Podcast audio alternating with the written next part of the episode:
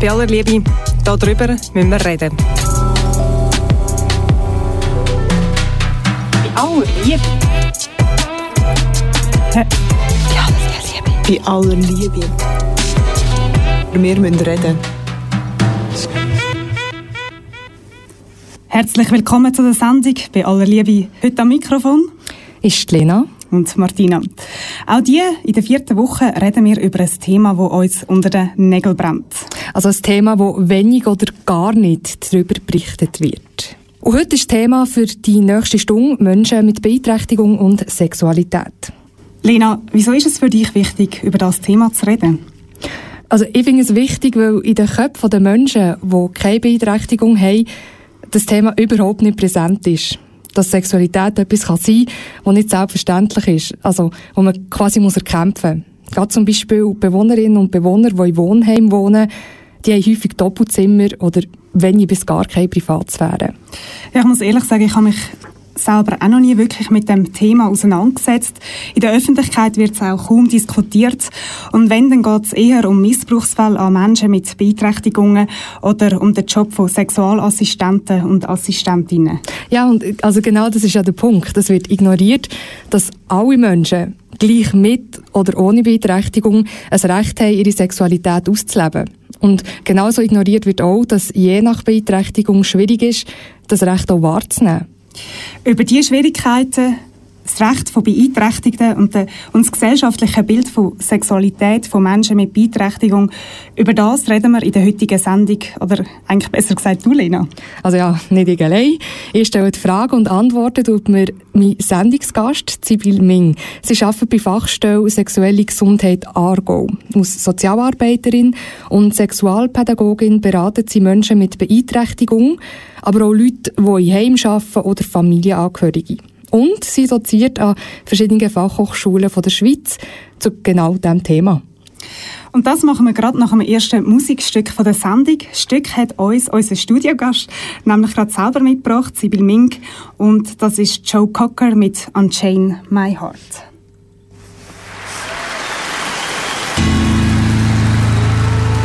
Unchain my heart, let me be. Cause you don't care. We're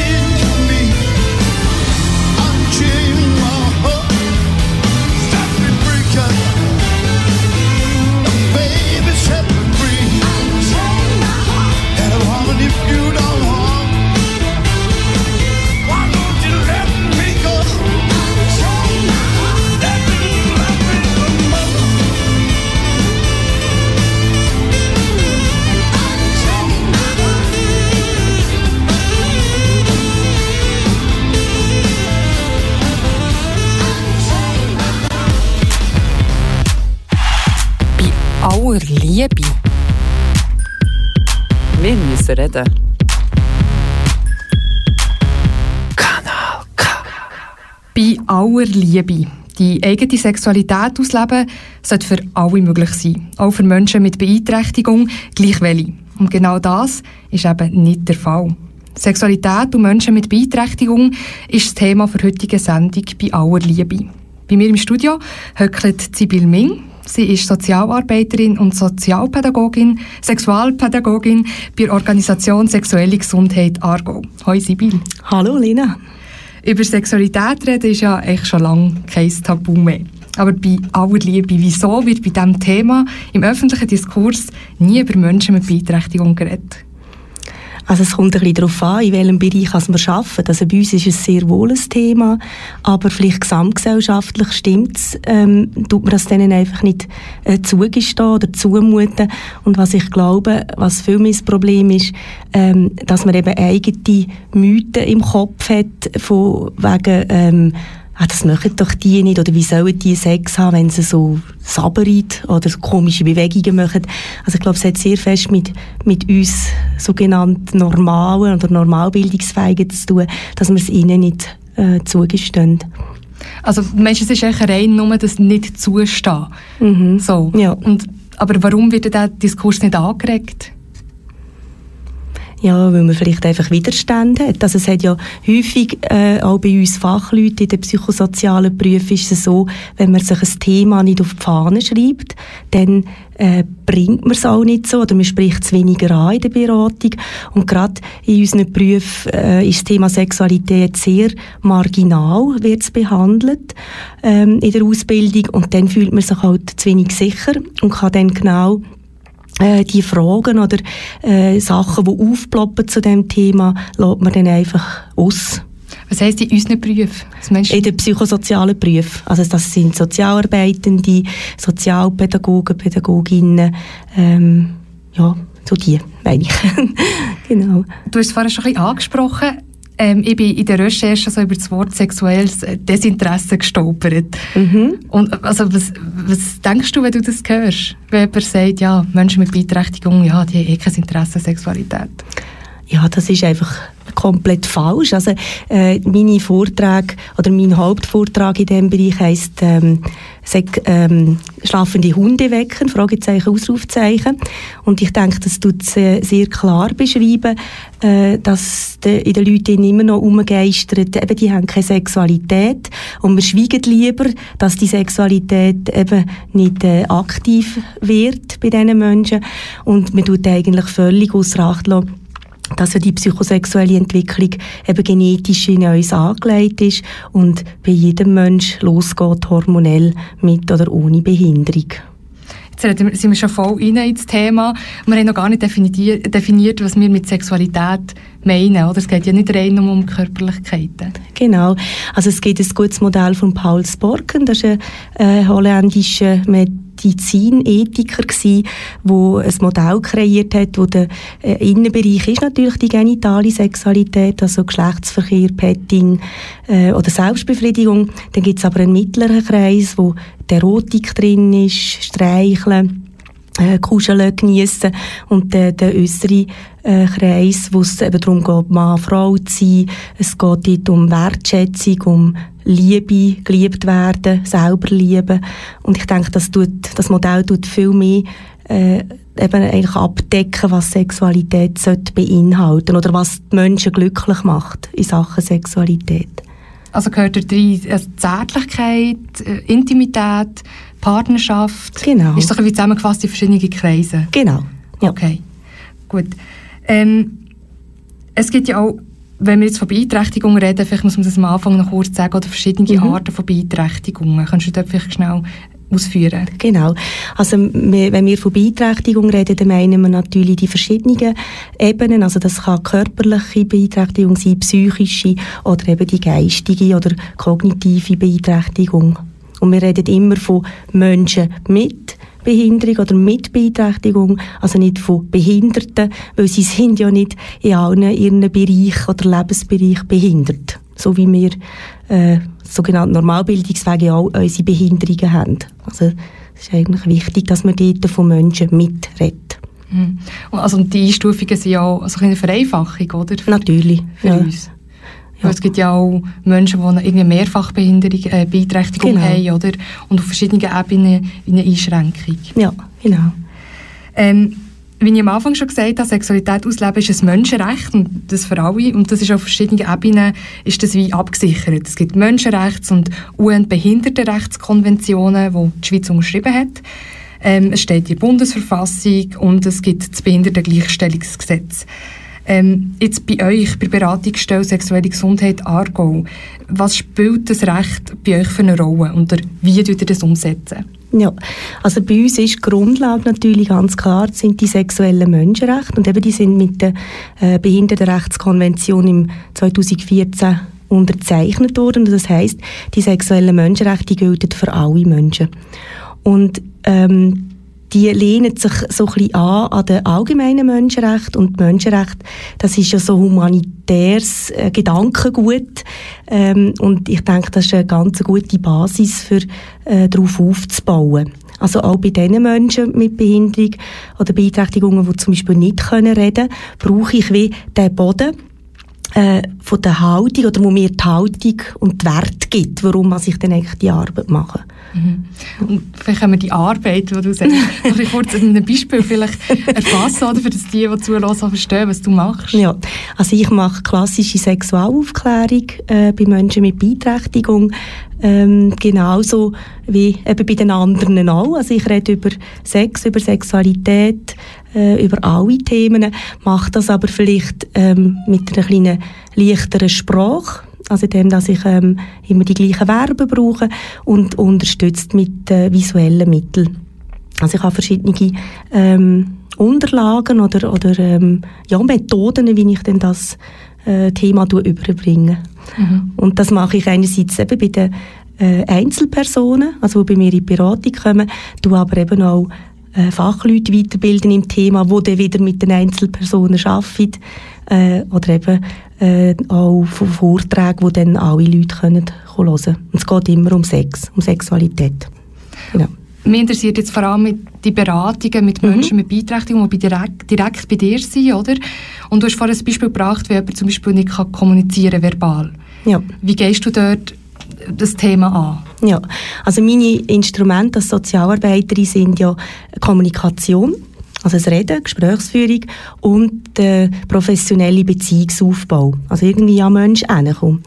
Und ähm, das mache ich auch, wenn jemand nicht reden kann, dann sehe ich ja die, den Mensch. Ich sehe zum Beispiel einen 16-jährigen Mann oder jugendlichen Former ähm, aus dem, äh, mit einer Behinderung aus dem Autismus-Spektrum. Ich sehe, dass er Barthaar entwickelt.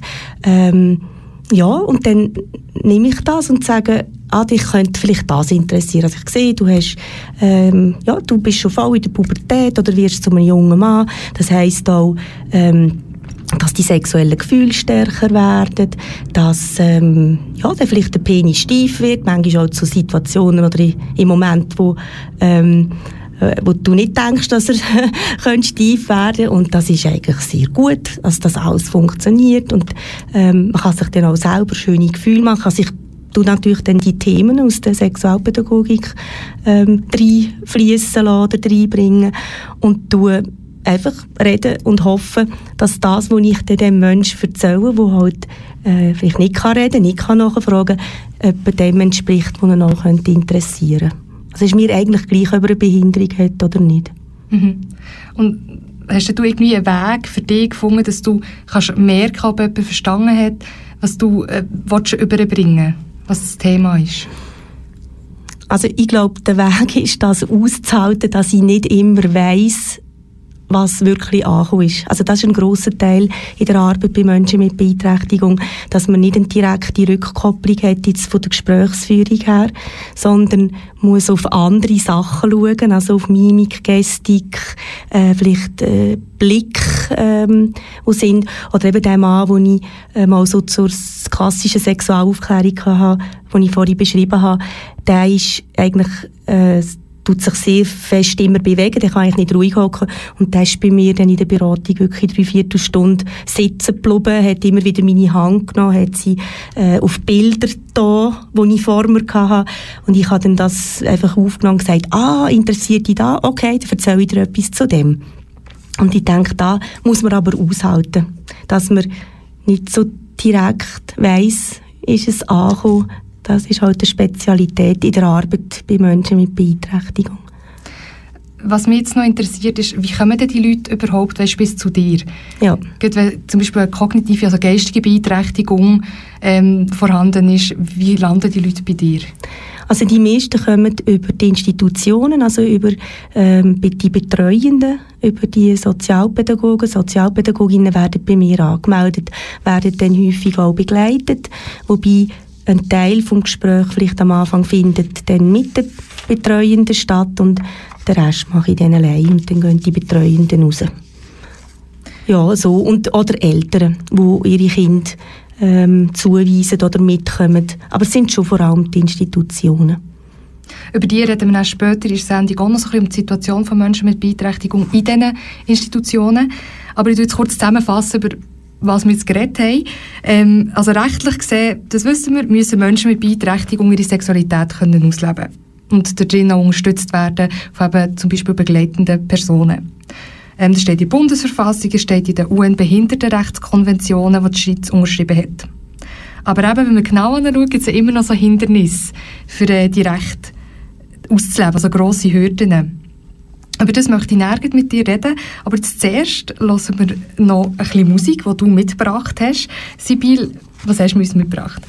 Ich glaube, das nächste Lied ist jetzt von der Adele, genau. Ähm, I'll be äh, waiting, genau. Und ich habe eigentlich alle Lieder, die ich ausgelesen habe, sind Live-Aufnahmen, weil die gefallen mir einfach besser. Die sind ähm, einfach äh, irgendwie spannender und leb lebendiger und bei ihr gefällt mir einfach halt äh, die Stimme sehr gut und wie sie so vom Frauenbild her ähm, nicht dem Mainstream folgt, oder? Sie ist nicht einfach äh, dünn, fast magersüchtig und äh, hopst im String über die Bühne, sondern hat so ihre eigene Art, ihren eigenen Charakter und das gefällt mir.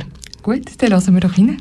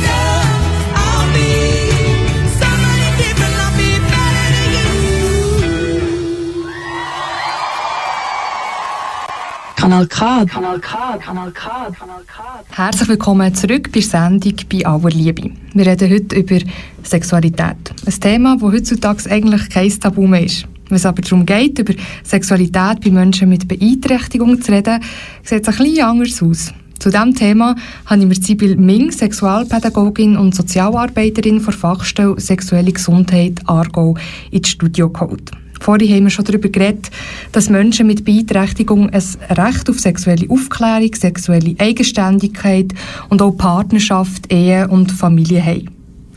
Aufklärung ist wichtig, wenn es um sexuelle Eigenständigkeit geht, gleich bei Menschen mit und ohne Beeinträchtigung. Jetzt, Sibyl, wo passiert die Aufklärung bei Menschen mit Beeinträchtigung genau und warum ist die wichtig? Ja, also wichtig ist sie, weil sie halt immer einen Präventivcharakter hat. Also wenn man nicht kann sagen ähm, wie das Geschlechtsorgan heisst, dann kann man ja auch nicht sagen, wenn einem dort jemand anlenkt, wo nicht sollte, ähm, wo jemand angelenkt hat. Also ich sage immer, wenn man von da unten redet, dann, äh, wo ist da unten? Am Knöchel unten. Also, äh, das ist einfach, ähm, eigentlich das Wichtigste, dass, dass äh, die Leute eine Sprache haben, äh, um eben auch können sagen, wenn sie angelenkt worden sind oder wenn etwas gemacht worden ist mit ihnen, ähm, wo sie nicht haben wollen. Äh, die Aufklärung bei uns im Aargau findet punktuell statt. Also wir werden wie in der Regelschule, der Volksschule buchen von den äh, Heilpädagoginnen, die ähm, in den heilpädagogischen Schulen arbeiten. Aber wir haben äh, vom Leistungsauftrag her äh, ist das nicht flächendeckend, sondern die, die uns buchen, die gehen wir vorbei. Und dort machen wir ähm, Sexualpädagogik wie in der Regelschule. Und die anderen, dort, wo ihr nicht vorbeigeht? die kommen es halt nicht über, außer die Lehrperson tut es irgendwo ähm, bringen im Biologieunterricht oder, oder im Lebenskundeunterricht, dann ist es halt, ja, es hängt dann ein bisschen von der Lehrperson ab. Okay. Aber in den Institutionen, eher, bei erwachsenen Menschen mit Beeinträchtigung, ist das wie kein Thema mehr Aufklärung? Oder ist das etwas, was dort auch stattfindet?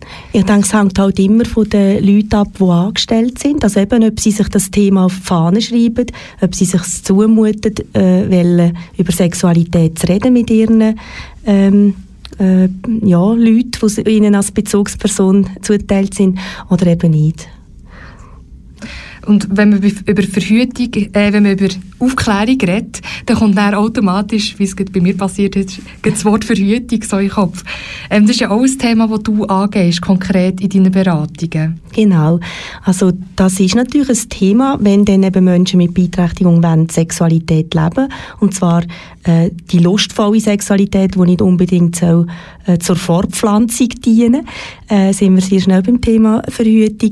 Und dort mache ich einfach Beobachtung, ähm, dass man eben eigentlich weg ist von der Zwangssterilisation, aber hin so ein bisschen zur Zwangsverhütung, also dass auch Menschen mit Beeinträchtigung äh, sind natürlich vor allem Frauen, Verhütungsmittel dann nehmen die aber noch gar keine sexuellen Handlungen machen. Also das heisst, vorher ist er wie zwangssterilisiert worden. Ist das richtig? Ja, ich denke, das war ein Thema gewesen, lange Zeit. Ja, dass man einfach, wenn man gesehen hat, es ist jemand sexuell aktiv, hat man natürlich unter allen Umständen verhindern, dass sie sich auch äh, fortpflanzen oder äh, ja, schwanger werden.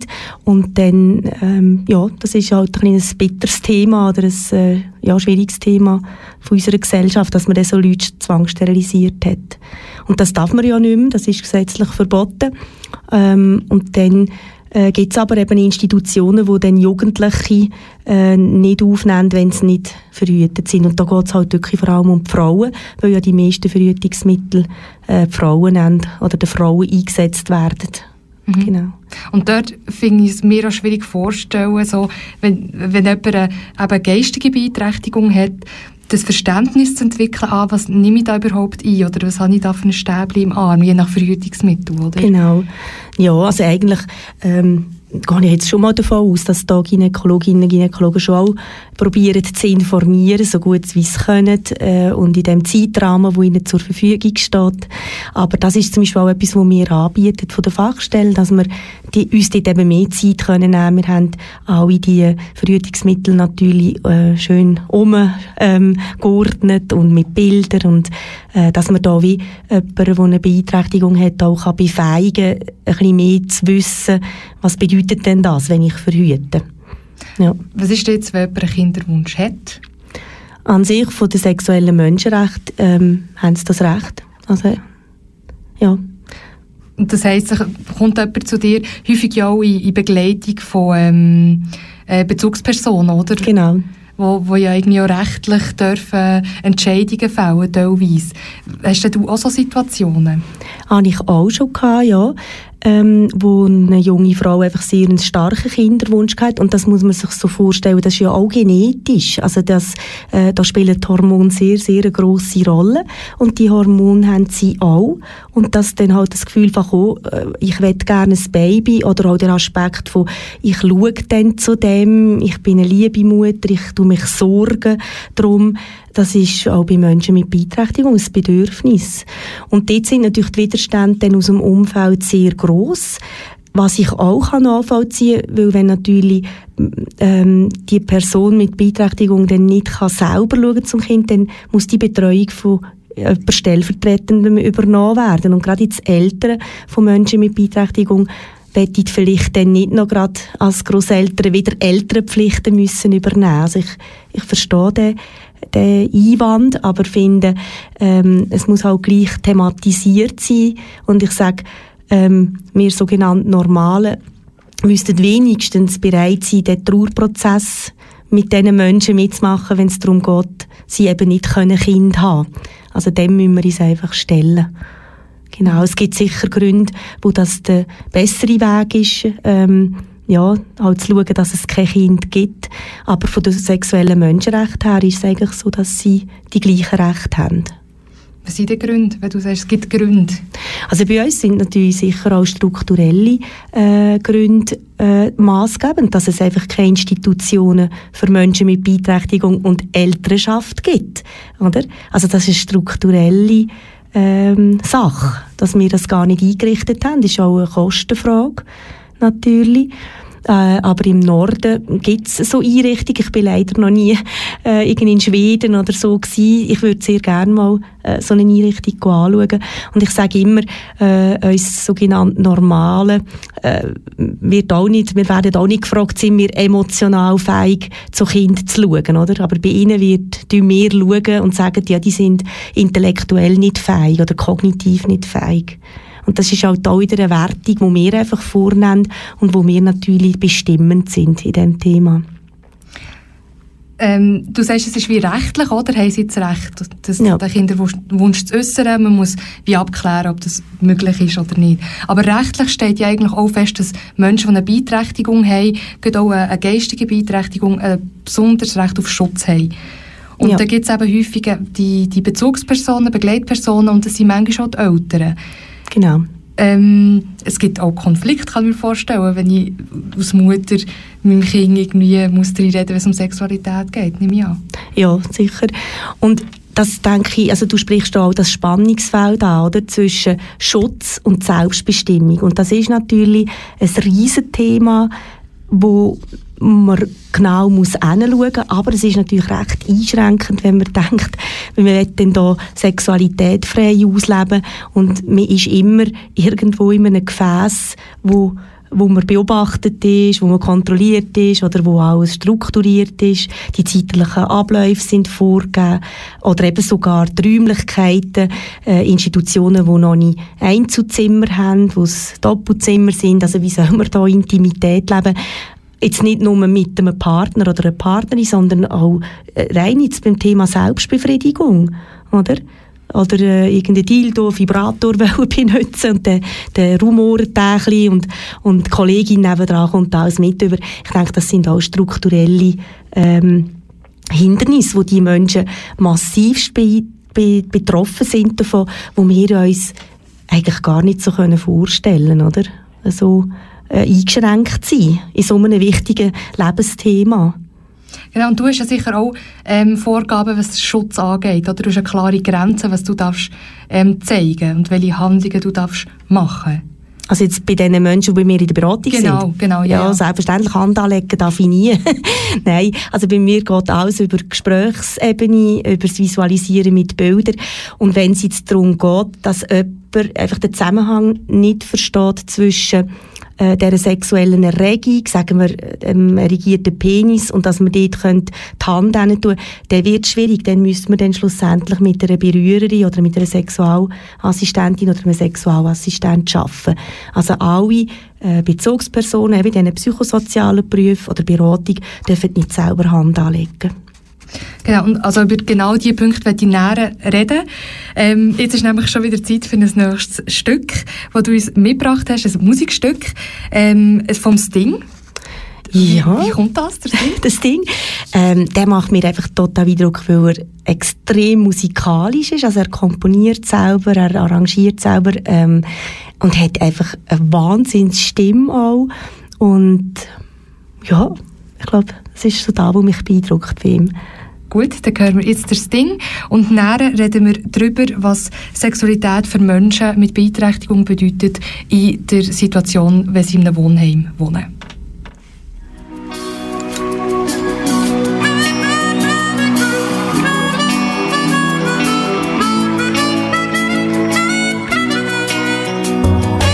Oh, many of you people out there been hurt in some kind of love affair.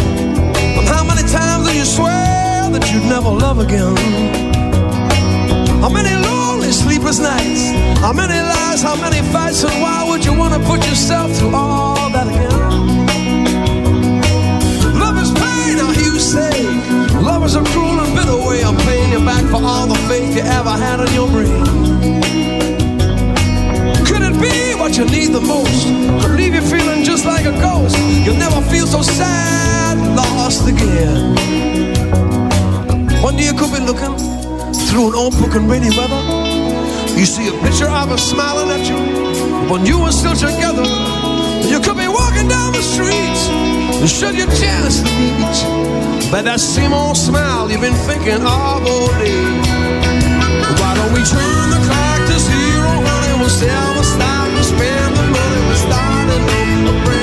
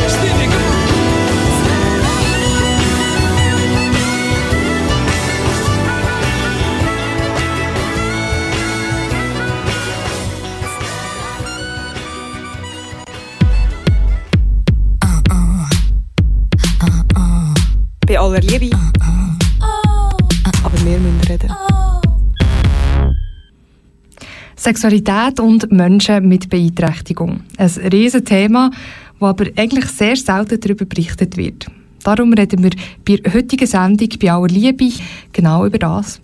Bei mir im Studio ist Sibyl Ming. Sie ist Sozialarbeiterin und Sexualpädagogin bei der sexuellen Gesundheit Aargau. Das ist eine Fachstelle, die in Aarau stationiert ist. Sie beratet Menschen mit Beeinträchtigung zum Thema Sexualität.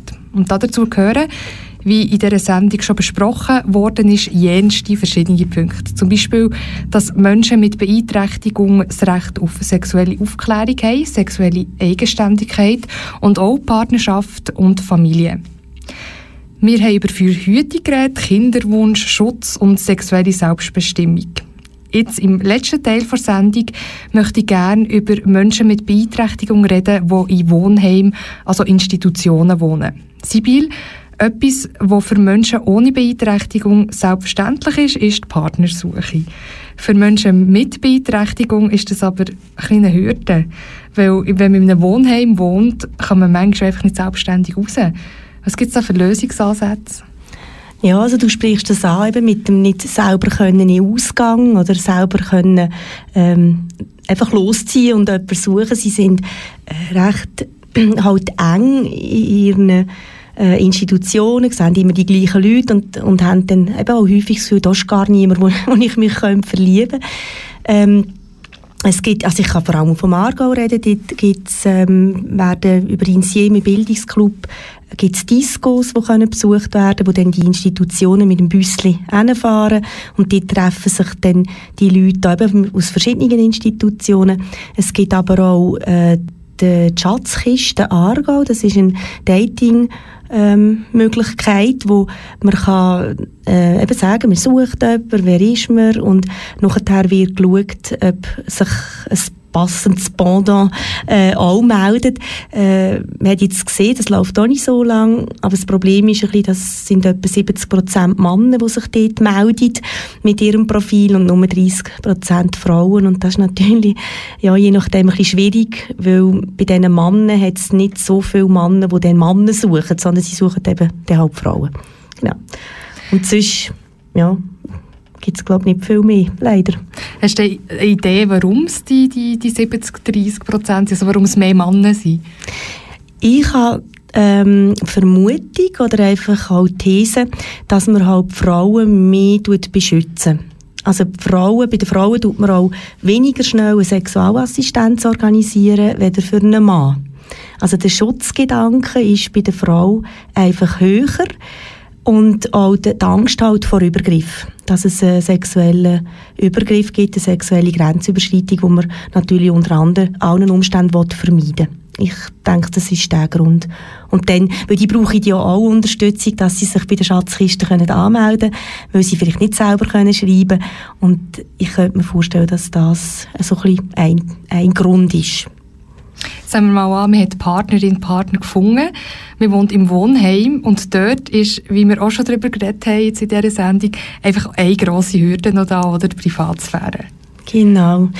Ja, also das eben hängt dann halt auch von der Institution ab, ob es Möglichkeiten gibt von, von einem Beziehungszimmer oder ob es Einzelzimmer sind und dann können wirklich die Bewohner und Bewohnerinnen zueinander gehen äh, dass es gibt Institutionen, wo das gut möglich ist und bei den anderen äh, braucht es wahrscheinlich einfach noch ein bisschen bauliche Massnahmen, dass dann ja die Freiheit auch äh, gegeben ist. Mhm. Und die baulichen Massnahmen, die kosten aber wieder? Die kosten. Also ich denke, es scheitert halt im Sozialbereich vieles immer an den Kosten.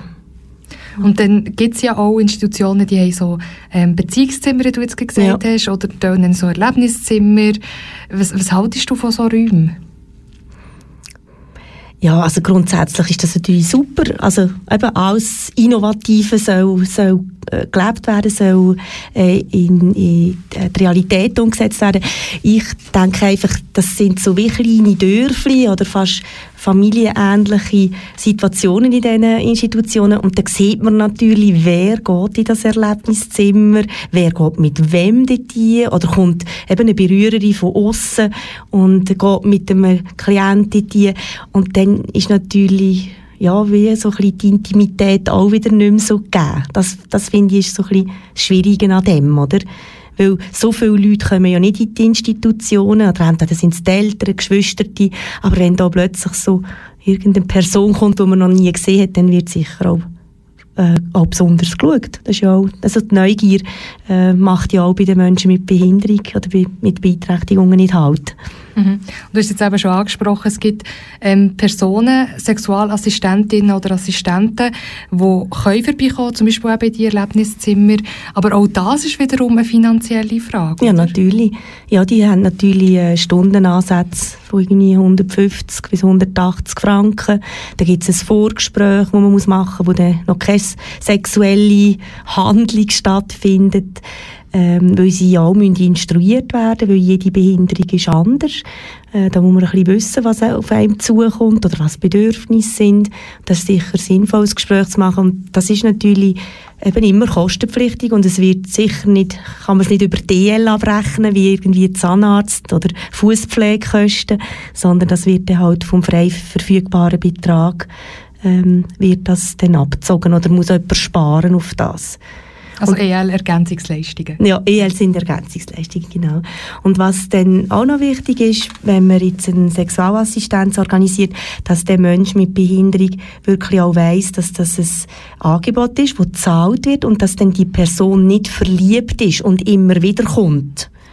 Das denke ich, die, die das können differenzieren, ist es wichtig, dass man es anspricht und jemand, der jetzt kognitiv so fest eingeschränkt ist und das nicht ähm, äh, kann verstehen, ist vielleicht eher noch einfacher. Oder? Dann kann man wirklich schauen und sagen, also es geht ums Anleiten zur Selbstbefriedigung, dass die Hand wirklich zu dieser Scheide kommt, zu dem Penis kommt, wo dann die, die Gefühle sind. Ich denke, es ist ihnen noch einfacher, wenn jemand, der so einen Beziehungswunsch hat, wo, wo dann vielleicht die Berührerin oder der Berührer auch, auch toll findet und schön findet. Und es ist halt dann eben ein bezahltes Angebot. Ja. Mhm. Ähm, du hast mir noch von einem, im Vorfeld von einem anderen also Problem diesbezüglich ja. erzählt, oder, dass halt Sexualassistentinnen und Assistenten nicht un unzählig viel gibt, oder? Leider nicht, nein. Also es gibt die nicht wie Sand am Meer. Man muss schauen, dass man überhaupt jemanden findet. Und die, die ich jetzt äh, weiss, was es gibt, die sind alle auch schon so ein bisschen älter. Und die komme ich dann einfach fachlich ein bisschen in einen Konflikt. Also nicht, äh, weil ich ähm, die Sexualassistenz nicht gut finde, sondern weil ich dann plötzlich eine 45-jährige Sexualassistentin mit einem, ich weiß auch nicht, 18-jährigen Jugendlichen zusammentun. Also es könnte dann seine Mutter sein, wo ich dann wie so finde, entspricht auch nicht ganz im Normalisierungsprinzip. Ähm, und es ist natürlich aber auch klar, dass man den Beruf von Sexualassistentin, Sexualassistent auch nicht in jungen Jahren wählt. Also das braucht eine gewisse Reife. Und darum sind eher ältere Frauen und Männer, die sich das ähm, zumuten oder sich das können vorstellen Aber es sind natürlich nicht ein Häufen was es gibt. Und dann ist es auch ein bisschen so, eben für die Männer tut man das eher organisieren, am liebsten natürlich hetero, also Sexualassistentin für einen für einen Mann. Und sobald es dann eben in ein anderes Thema noch geht, also Homosexualität oder Sexualität und Migration, dann rede ich immer so von diesen Doppeldecker-Tabus. Also man hat dann erstes Tabu Sexualität und Behinderung, zweites Tabu äh, Homosexualität oder eben eine türkische junge Frau, die Lust auf Sex hat und dann muss man einen Berührer organisieren. Also das ist dann fast äh, nicht, nicht zu bewältigen. Und dazu kommt, wie du gesagt hast, dass es gar nicht so viele Berührer oder Sexualassistenten gibt, oder? Genau, die gibt es weniger als, als Frauen. Ja, das ist so.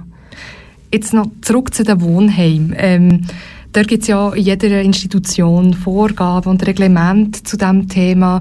Und es ist auch eben ganz klar abgesteckt, inwiefern Hilfestellungen erlaubt sind. Ist das richtig? Ja, genau. Das ist in diesem Sexualkonzept, wo eigentlich jede Institution hat, ist das ähm, beschrieben und benannt, wo Grenzen sind, genau.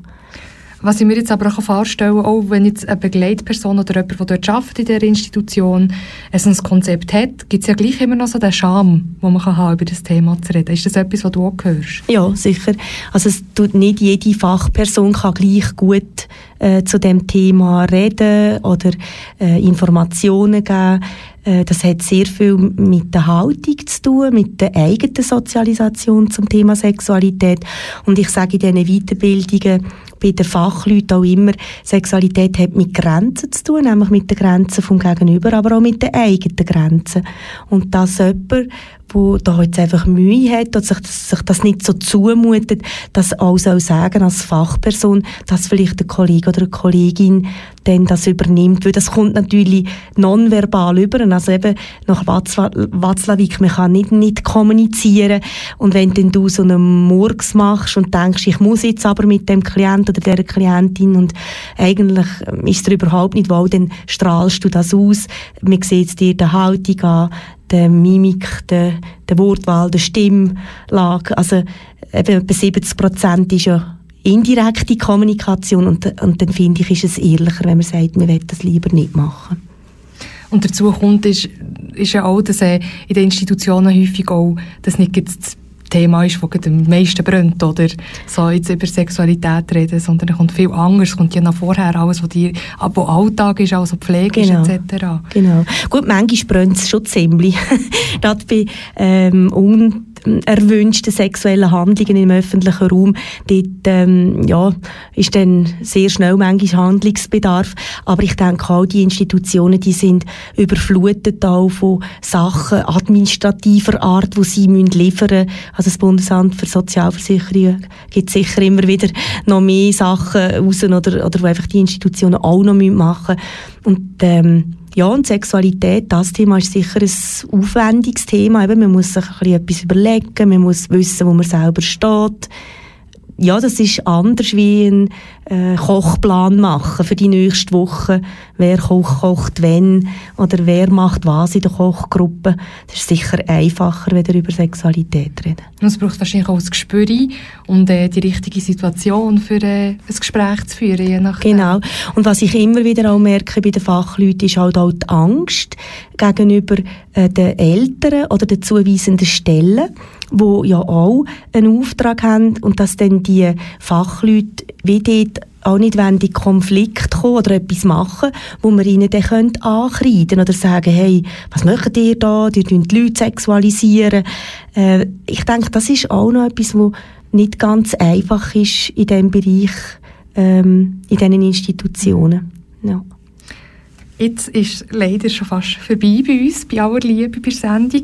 Ähm, noch eine letzte Frage, wenn du jetzt konkret etwas könntest mitteilen oder etwas ändern, wenn es um das Thema Sexualität und Menschen mit Beeinträchtigung ging, was wäre das?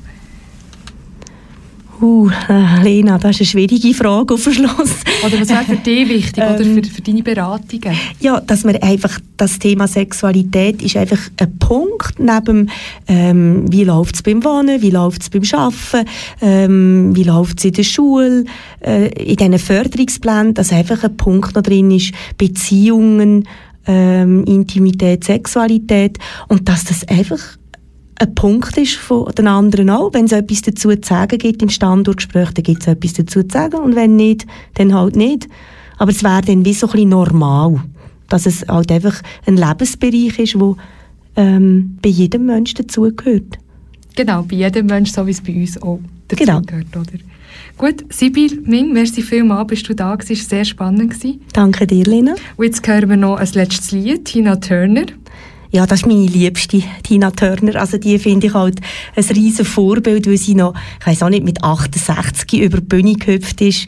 Ähm, ja, wie wenn sie eine junge Frau wäre. Und ich denke, so Vorbilder tun sehr gut, dass man einfach weiss, das Leben hört nicht mit 50 auf. Also, merci vielmals.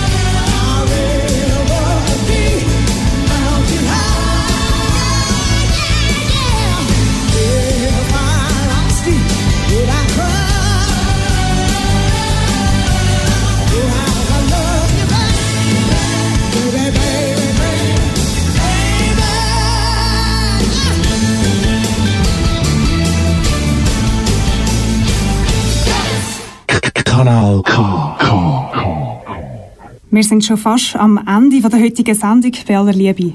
Im Fokus ist Sexualität und Menschen mit Beeinträchtigung gestanden. Diskutiert haben wir mit der Sexualpädagogin und Sozialarbeiterin Sibyl Ming von der Fachstelle Sexuelle Gesundheit Aargau geredet.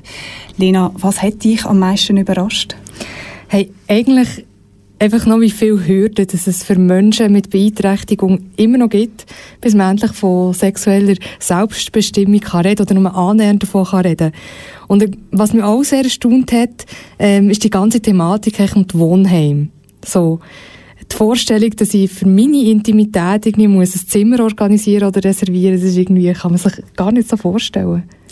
Ja, was mir am meisten geblieben ist, dass eigentlich die Frauen sozusagen je nach äh, Wohnheim sogar mühen verhüten, also fast eine Zwangsverhütung haben, so wie ich das verstanden habe. Kann vielleicht dann ein anderes Mal vertiefen.